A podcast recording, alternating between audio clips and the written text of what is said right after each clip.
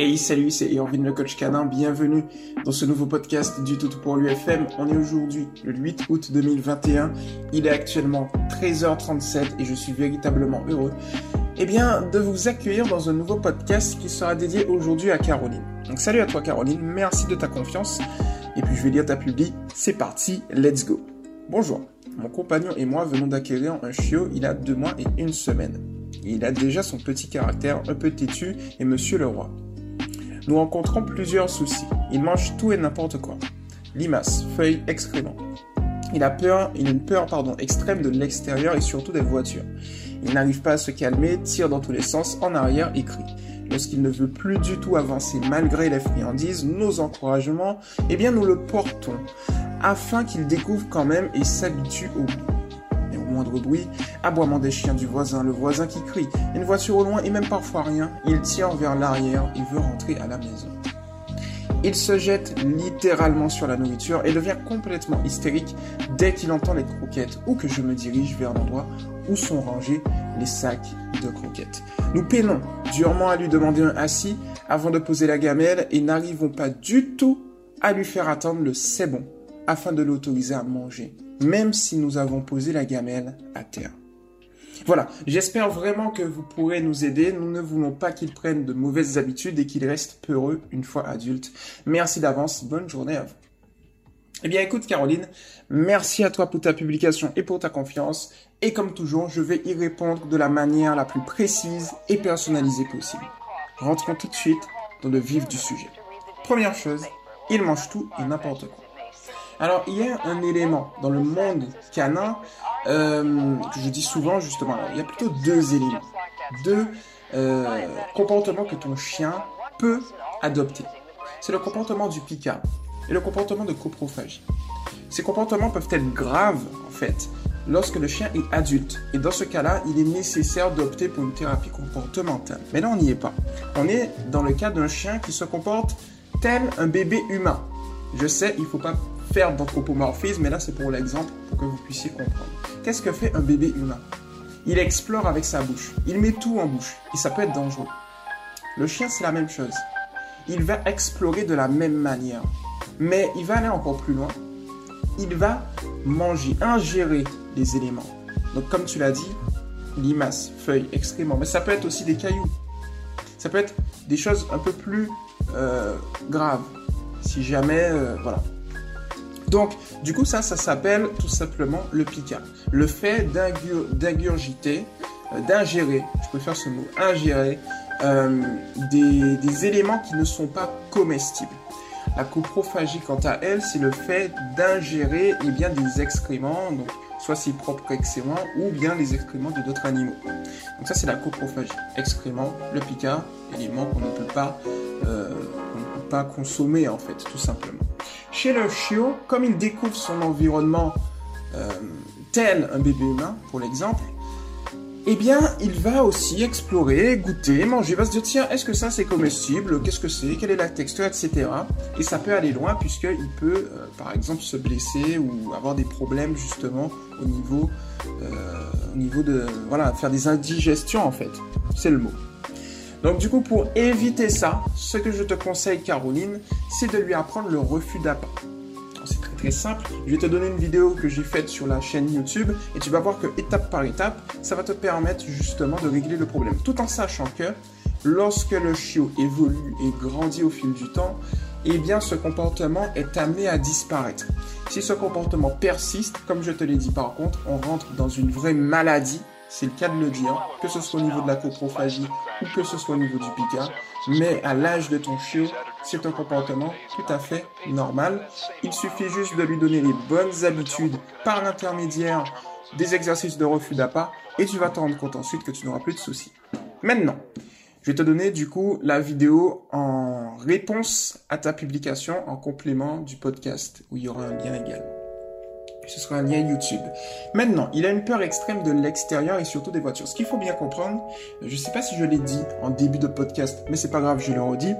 Un chien va prendre sur une base théorique 4 à 5 jours pour se remettre de ses émotions, puis 4, allez, 3 à 4 semaines pour prendre ses repères, que ce soit dans son environnement intérieur ou son environnement extérieur, tout en sachant que l'environnement extérieur va devenir familier pour lui puisqu'il y aura des automatismes qu'il va créer. La chose importante, en fait, Caroline et toutes celles et ceux qui m'écoutent, qu'il faut bien prendre en compte, c'est que le chiot, eh bien, durant la naissance jusqu'à ses deux mois, c'est-à-dire l'âge 8 semaines, hein, l'âge légal d'adoption, il est dans un environnement sécurisant, une sorte de cocon. Il ne connaît pas le monde extérieur. Et donc, du coup, il a deux mois et une semaine. Ça veut dire, par conséquent, que tu l'as depuis une semaine. Et donc, enfin, je pense, si tu l'as adopté, du coup, à deux mois. Je pense du coup euh, qu'il évolue dans un environnement qu'il ne connaît pas. Et il y a tellement d'informations qu'il ne sait pas où donner de la tête. Alors, je n'ai pas l'information euh, que je vais te dire tout à l'heure euh, au niveau de ta publication, mais ça peut être renforcé par le fait, peut-être, qu'il s'est mal imprégné chez l'éleveur. Je t'explique. Si par exemple tu viens en ville et que l'éleveur est en campagne, eh bien ici, il ne va pas être imprégné des sons d'une voiture, des bruits d'une voiture ou des sons qu'on pourrait avoir en ville de manière générale, puisqu'il a été élevé en campagne. Alors là, j'ai pas l'info, mais si c'est le cas, ça peut renforcer et expliquer son comportement. Tu vois Alors ici, même chose. C'est le temps qui va te permettre de régler la situation, mais tu peux optimiser. Parce que si tu veux, à cet âge-là, il apprend très très vite. Donc par conséquent, il va au fil du temps, lorsqu'il va gérer, mieux gérer eh bien, son environnement et ses émotions, ça, ça se fait très naturellement chez les chiots, eh bien, il va commencer à s'habituer au son et le bruit d'une voiture deviendra quelque chose, un bruit de fond si tu veux. En fait, il va plus y prêter attention. Mais là, en fait, c'est toujours sur le plan conscient. C'est pas encore sur le plan de l'inconscient. La différence entre le plan conscient et inconscient, c'est que les actions d'un chien sur le plan conscient vont être réfléchies par lui à un instant T en permanence. Sur le plan inconscient, c'est de l'ordre des habitudes. Il va le faire par automatisme. Et donc, du coup, ici, toutes les informations en promenade sont sur le plan conscient. Résultat, qu'est-ce qui va se passer? Il aura euh, énormément d'informations énormément de choses qui vont lui faire peur. Résultat, eh bien, il va essayer de fuir. C'est ça la réalité. Alors pour l'instant, comme je te l'ai dit, le temps qu'il prenne ses repères, son comportement naturel est nécessaire. La question que tu dois naturellement te poser, c'est qu'est-ce que je dois faire, bordel? Eh bien, dans ce cas-là spécifiquement, euh, tu peux juste attendre et voir s'il arrive à se calmer. Alors, une chose, une chose importante. Base théorique toujours. Lorsqu'il est chiot, à cet âge-là, tu peux le promener à peu près 10 minutes. Si tu vois que c'est beaucoup trop intense pour lui, le lendemain, ou à la prochaine promenade plutôt, parce que tu peux faire plusieurs promenades de 10 minutes dans la journée, à la prochaine promenade, diminue un petit peu. L'objectif n'est pas de lui faire une promenade complète, mais juste de le faire explorer un petit peu. En sachant que le fait que tout est nouveau pour lui, il y aura un enrichissement mental qui sera tout aussi efficace qu'une dépense physique. Comme j'aime bien le dire, la dépense physique, le fait que le chien réfléchisse, est tout aussi efficace que la dépense mentale. Donc par conséquent, des petites promenades seront beaucoup plus efficaces que de longues promenades. Donc si tu fais des petites promenades de même 5 minutes, 5 minutes, 5 minutes qui sont réparties sur la journée, ce sera beaucoup plus efficace que par exemple quelques promenades de 15 minutes. Donc du coup, je te conseille de faire des petites promenades de telle sorte à ce qu'ils se mettent en confiance et qu'ils s'apprennent beaucoup plus efficacement. Il va se dépenser. Hein. Il, va, il va se dépenser si tu veux. Par exemple, si tu fais une promenade de 15 minutes, tu peux en faire 3 de 5. Ça peut être très intéressant. 5 espacés de 2 heures, tu vois. C'est des petites techniques comme ça que je te donne qui sont optimisées à ton cas, pas forcément aux autres cas. Donc c'est pour ça que il est possible que tu n'entendes nulle part ailleurs ce que je vais te dire. Mais voilà. En gros, vaut mieux privilégier ça pour qu'il fasse, euh, si tu veux, une bonne exploration sans trop stresser, sans avoir trop d'informations. Tu peux commencer au niveau de ta maison, le tour du pâté de maison, tu reviens, ensuite tu vas explorer beaucoup plus en profondeur et ainsi de suite. Euh, donc il n'arrive pas à se calmer. Il y a un point important aussi, c'est au niveau de la gestion de l'énergie. Si tu veux, ici, la question qu'il faut que tu... Enfin, c'est pas une question. L'action que tu dois faire, c'est si tu vois qu'il commence trop à s'exciter, c'est surtout de juste l'observer et voir s'il arrive à se calmer. S'il arrive à se calmer dans ce cas-là spécifiquement, il faudrait être patient en fait. Tu vois, souvent l'erreur qu'on fait, c'est qu'on est impatient et donc on va avoir le réflexe effectivement de le prendre. Mais en fait, ce réflexe quand bien même au début il est légitime, il peut être grave à long terme. Pourquoi? Parce que le jour où le chien va euh, agir, par exemple, il va se coucher, il ne va plus avancer, euh, et qu'il va non plus réagir par émotion parce qu'il va gérer ses émotions, mais il va réagir pour attirer l'attention, il va adopter le même type de comportement, mais au final, dans sa tête, ce sera différent. Ou bien illustrer.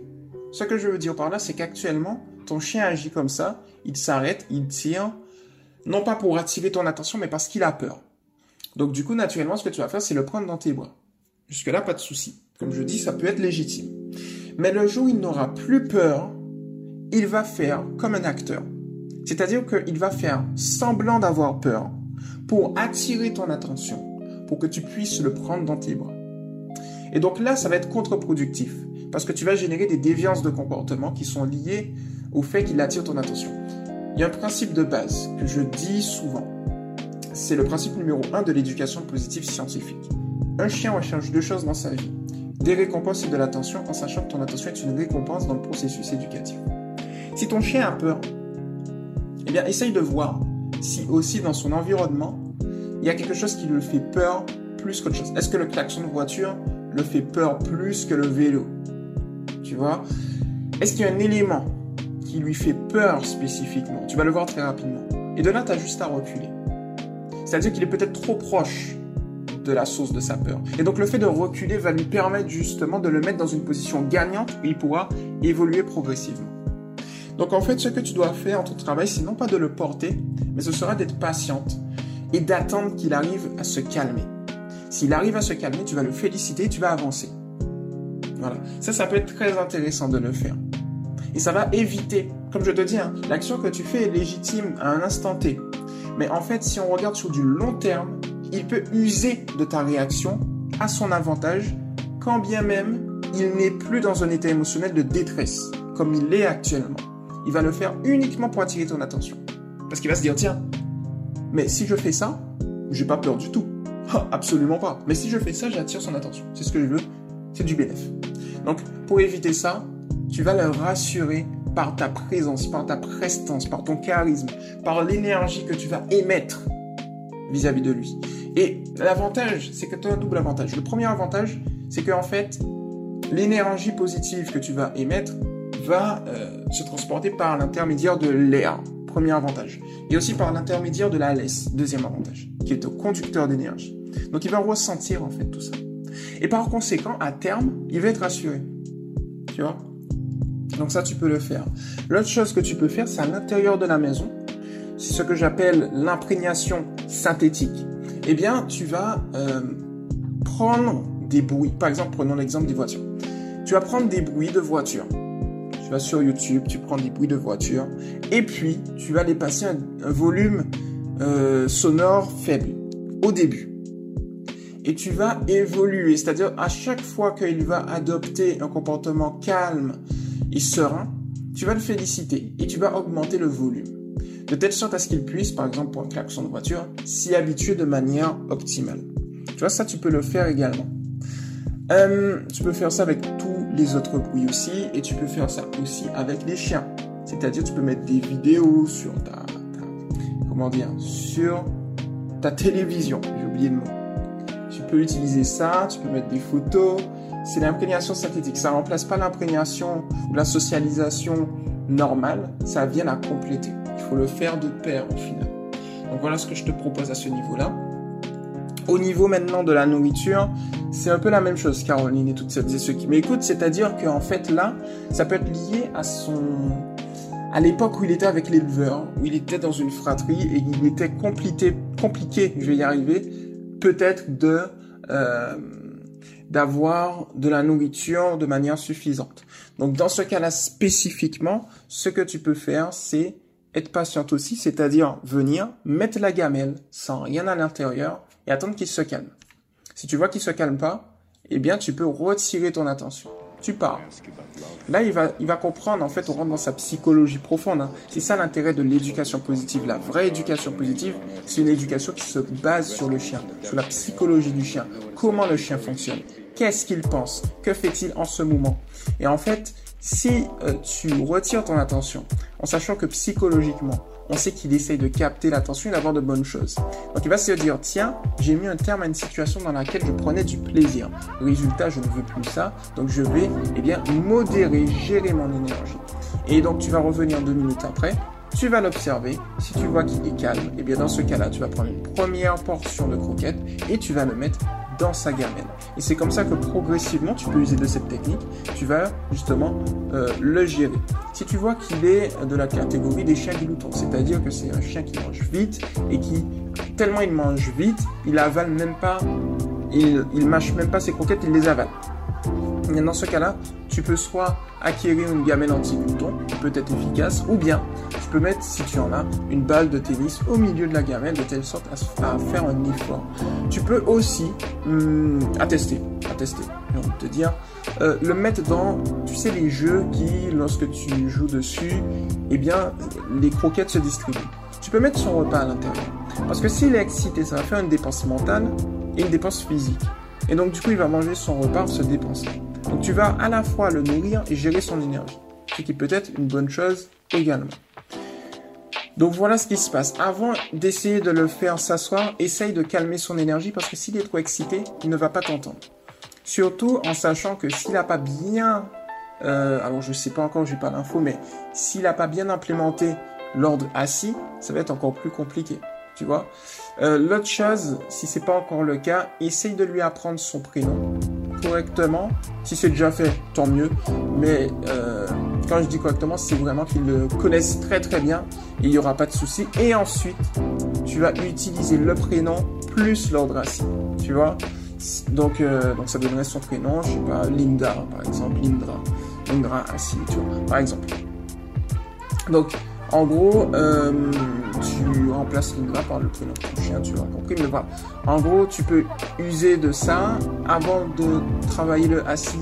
Essaye de diminuer son énergie en attendant qu'il se calme, tout simplement, en faisant la technique du je le retire et là il n'y aura pas de souci. Et même chose pour les sacs de croquettes. Si tu vas prendre le sac de croquettes qui commence à s'exciter, eh bien tu le regardes juste sans, sans réagir, sans rien faire. Tu vas réagir uniquement lorsqu'il sera calme et serein. Et tu fais ça en permanence, c'est-à-dire que dès que tu vois qu'il est calme, tu le félicites. Dès que tu vois qu'il est trop excité, excité tu l'ignores totalement et il n'y aura pas de souci. Donc voilà ce que je te propose dans ton podcast. J'espère que ça t'a plu. Bien évidemment, je reste disponible pour pouvoir optimiser avec toi au besoin, quand tu veux. Et puis voilà. Donc c'était Irvin le coach canin. On se retrouve bien évidemment très rapidement dans un prochain podcast. Ciao.